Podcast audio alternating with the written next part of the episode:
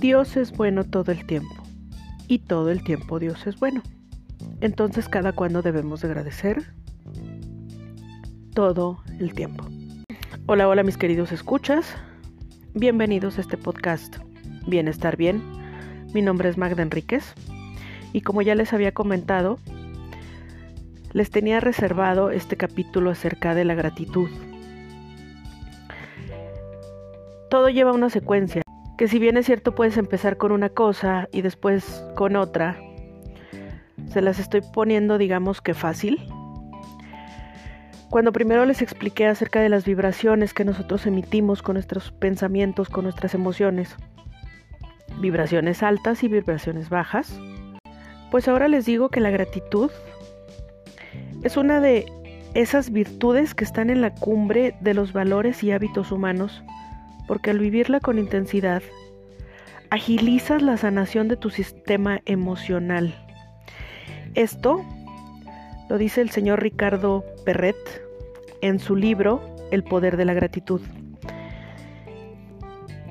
que yo ya había estado con la gratitud varios meses, pero leer este libro me ha servido muchísimo. Ahora sí que le doy gracias al señor Ricardo Perret donde quiera que se encuentre porque además todos sus libros son de descarga gratuita. Los pueden encontrar buscando, googleando ricardoperret.com.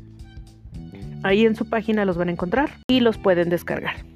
Generalmente los seres humanos lo damos después de haber recibido algo, pero sabemos agradecer cuando creemos que no tenemos nada. Cuando comienzas a agradecer, pero agradecer de corazón, empiezas a ver el mundo de otro color. No sé si alguno de ustedes ha visto esta película de Robin Williams llamado Más allá del cielo, creo se llama. Es una película donde Robin Williams está casado, tiene una hija y un hijo. Este matrimonio pierde a sus hijos. Su esposa de tristeza se suicida. Y después Robin Williams fallece. Al llegar al cielo, él solamente quiere encontrarse con sus hijos y su esposa. No les voy a contar la película para quienes no la han visto, de verdad se las recomiendo de todo corazón. Pero sí les voy a decir que a él le avisan que su esposa no está en el cielo. Porque las personas que se suicidan no van ahí. Cierto, o no es cierto, quiero creer que no pero eso solamente lo sabe alguien más arriba que yo. Es tanto el amor que tiene por su esposa que atraviesa todo por ir a buscarla. No les contaré qué es lo que tuvo que atravesar, hasta dónde tuvo que llegar, pero llega con ella, le habla y ella aparentemente es feliz. Y ella ve su mundo como lo veía en la tierra. Ella ve su casa luz. Pero cuando llega su esposo, él solamente puede ver oscuridad. Negro, frío. Estas emociones negativas lo pintaban todo, si se puede decir así. Pues bien, es así como las personas que no viven en agradecimiento ven el mundo les voy a hablar de mi caso en específico. Yo tengo que admitir que durante mucho tiempo de mi vida yo viví entre la oscuridad, el frío, el silencio, la amargura, la queja, y todo esto yo lo veía como un día soleado. Para mí era algo normal. Dicen que muchas personas cuando tocan fondo de miles de situaciones, de adicciones por ejemplo, las personas que tienen una adicción y tocan fondo, su fondo es tan horrible, y esto me lo dijo un psiquiatra, ¿eh? Su fondo es tan horrible, tan negro, tan frío, tan solo, tan oscuro, que les sirve como un trampolín. Llegan abajo, tocan fondo saltan y les sirve para subir y es entonces cuando se recuperan. Yo le llamo cambio de conciencia. El psiquiatra en ese momento me lo explicó de una manera muy diferente. Y me lo explicó sobre alguien muy cercano a mí. Y mm, me dijo a mí y a otras personas que estaban conmigo que esta persona jamás iba a salir de su adicción porque para él su fondo era calientito, cómodo, feliz, digamos, entre comillas. Bueno, yo hace mucho tiempo empecé a darme cuenta de, la obscuridad que tenía dentro. Y comencé a cambiar. Y poco a poco empecé a sentir un sentimiento cálido que empezó a llenar mi corazón y es muy difícil de explicar. Pero yo yo les digo a la gente que me conoce que entiendo perfectamente bien a estas personas que cambian de religión y que lo único que hablan es sobre su nueva religión y lo bien que se sienten con ellas. incluso las personas que no estamos en esa religión decimos, este es un fanático, se convirtió en un fanático y ahora del, ya no voy a ir con, con Pedrito, porque Pedrito ahora de lo único que me habla es de su religión y de lo bien que se siente con ella. Y lo peor, me invita a leer la Biblia. ¿Yo qué voy a andar haciendo eso? Pues sí, pero yo los entiendo perfectamente bien. Porque cuando comencé en este sentimiento de agradecimiento, empecé a sentir ese calor que siente la gente cuando cambia de una vibración baja a una vibración alta. Yo no les puedo decir que una religión es mejor que la otra o que estar en una religión es mejor que estar sin una religión. Para nada. De hecho, si yo menciono a Dios, lo hago con todo el respeto para las personas que no creen en Él. Véanlo como el universo, como la madre tierra o como cualquier cosa en lo que crean, en Buda, en Ganesh. Y sobre todo les voy a, voy a hacer un pequeño paréntesis aquí y les voy a decir, no crean nada de lo que yo les diga. Analícenlo y pónganlo a prueba. Y entonces me comentan si les ha funcionado o no empezar a agradecer.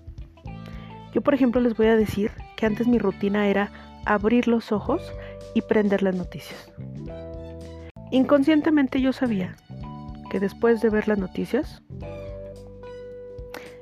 tendría todo el día una razón para estarme quejando. Por la inseguridad, por los conflictos bélicos, por los partidos políticos, incluso hasta por el fútbol cuando yo no soy aficionada al fútbol. Pero si todo el mundo se quejaba de un árbitro, pues ya me servía a mí para quejarme también y tener una razón para quejarme. ¿Qué es lo que hago ahora? Abro mis ojos y lo primero que digo es gracias Dios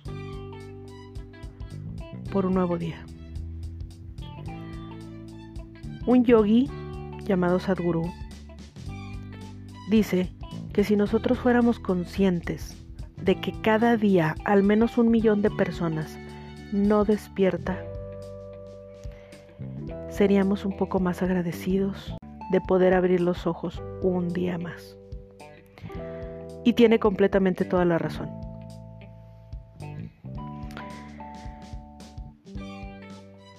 Mi hijo una vez me, preguntó, después de platicarle algo así, me preguntó, mamá, ¿es cierto que hay personas que se quedan dormidos y ya no despiertan? ¿Que se mueren dormidos? Y yo le dije, sí, hijo, a él empezó a dar miedo el dormir en ese momento. Pero yo le dije que era una de las muertes más tranquilas y más hermosas que se podía tener. Me preguntó por qué y le dije porque simplemente te duermes. Tranquilo, no sufres, nada te duele. Y tú simplemente no sabes que no despertaste. O al menos los que nos quedamos pensamos que La persona que se va no está consciente que no despertó, posiblemente sí. Pero entonces él me dijo algo que fue muy bonito. Mamá, entonces despertar cada día es un regalo maravilloso. Y le dije, tienes toda la razón. Cada día que despiertas es un regalo maravilloso. Y es el primer regalo del día. El agradecimiento es la llave mágica para descubrir la abundancia. Y les voy a decir por qué. Tú comienzas a agradecer y no es que las cosas te empiecen a llegar por arte de magia, es que las cosas que ya tenías les empiezas a tomar el valor que se merecen. Y entonces las cosas que te llegan las valoras más y automáticamente cambia ese chip mental que tienes de que no tenías nada a yo tengo todo. He empezado a agradecer el almuerzo, la comida, la cena y todo lo que venga en medio. Y no tienen ustedes una idea de lo que te puede saber un desayuno cuando lo agradeces con el corazón. Un desayuno tan simple como unos frijoles y un huevo con una tortilla te sabe tan maravilloso como si te estuvieras comiendo uno de los cortes más caros del restaurante más fino. Porque aprendes a disfrutarlo desde el agradecimiento de que tú sí tienes que comer de que tú tienes mucho y en abundancia. Comienzas a agradecer y te das cuenta, sobre todo las mujeres que nos quejamos de que no tenemos que ponernos, si comenzamos a agradecer toda la ropa que tenemos, te das cuenta que hay mucha que ya no utilizas, entonces te empiezas a deshacer de ella y te empieza a llegar más. Es una ley fundamental que mientras más cosas eliminas de tu casa o de tu vida, le estás dando espacio a que lleguen cosas nuevas. Entonces empiezas a agradecer que tienes muchísima ropa y asimilas que hay muchísima que no te pones. Te deshaces de ella, ya sea la donas, la regalas, la vendes. Y ves cómo poco a poco empieza a llegar más y más y más y más. Y tu closet sigue estando igual de lleno. Pero tal vez con ropa que ahora si de verdad te guste y si de verdad te pongas. El vivir en gratitud. Como dice, como le leí, lo que dice Ricardo Perret, que te ayuda a sanar emocionalmente. También en mi persona lo empecé a experimentar empecé a cambiar la queja, la culpa, el juicio por gratitud. Yo hace poco perdí a una amiga. Y digo que perdí porque se alejó, no, no falleció ni nada. Simplemente se alejó. Y en su momento comencé a hacer muchos juicios, tanto a mi persona como a ella. Hasta que comencé a agradecerle le pedí a Dios por ella,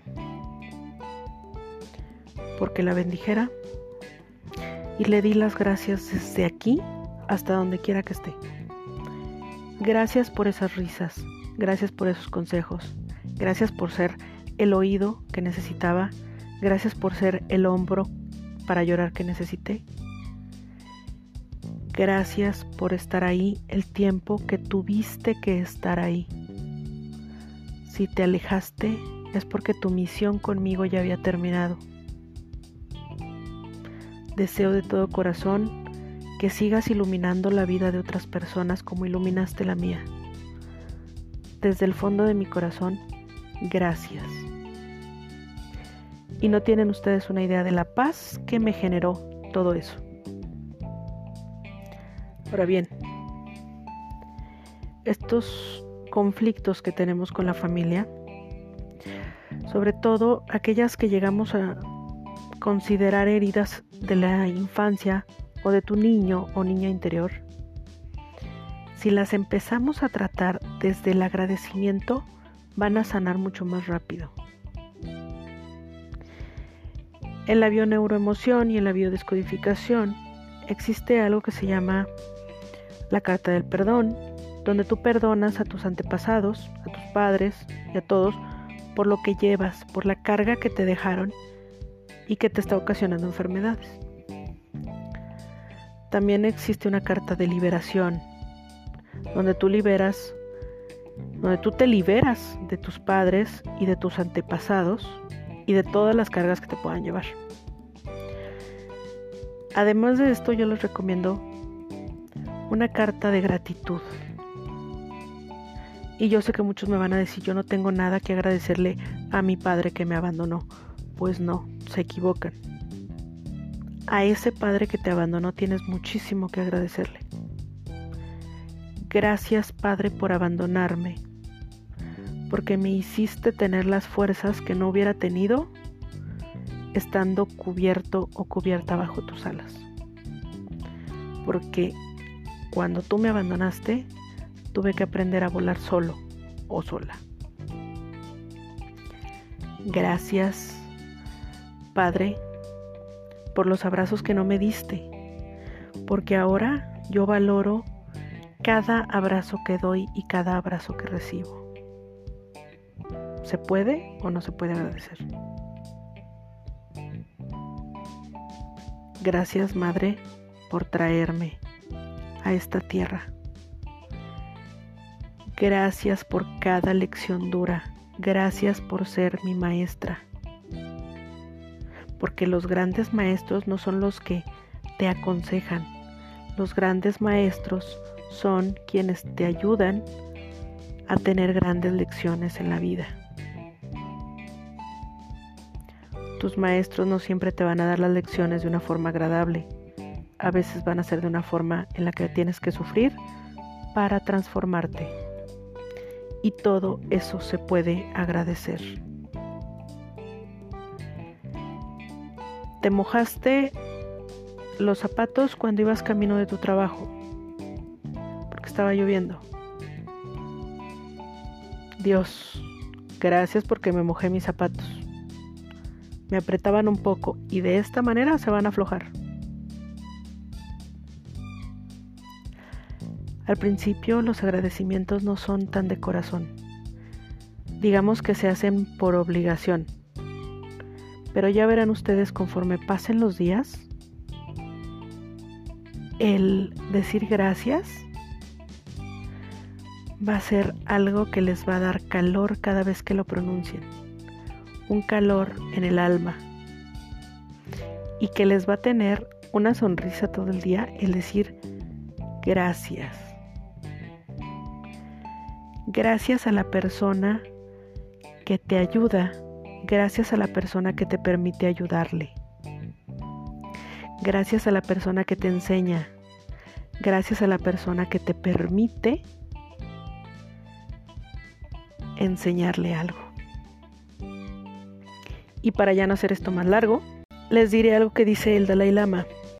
La raíz de todo bien crece en la tierra de la gratitud. Desde el fondo de mi corazón, a las personas que escuchen mi podcast, que lo compartan, les doy mi mayor gratitud. Gracias por formar parte de este círculo que lo único que busca es el bienestar estando bien de las personas. Que Dios los bendiga. Yo con esto me despido. Hasta la próxima.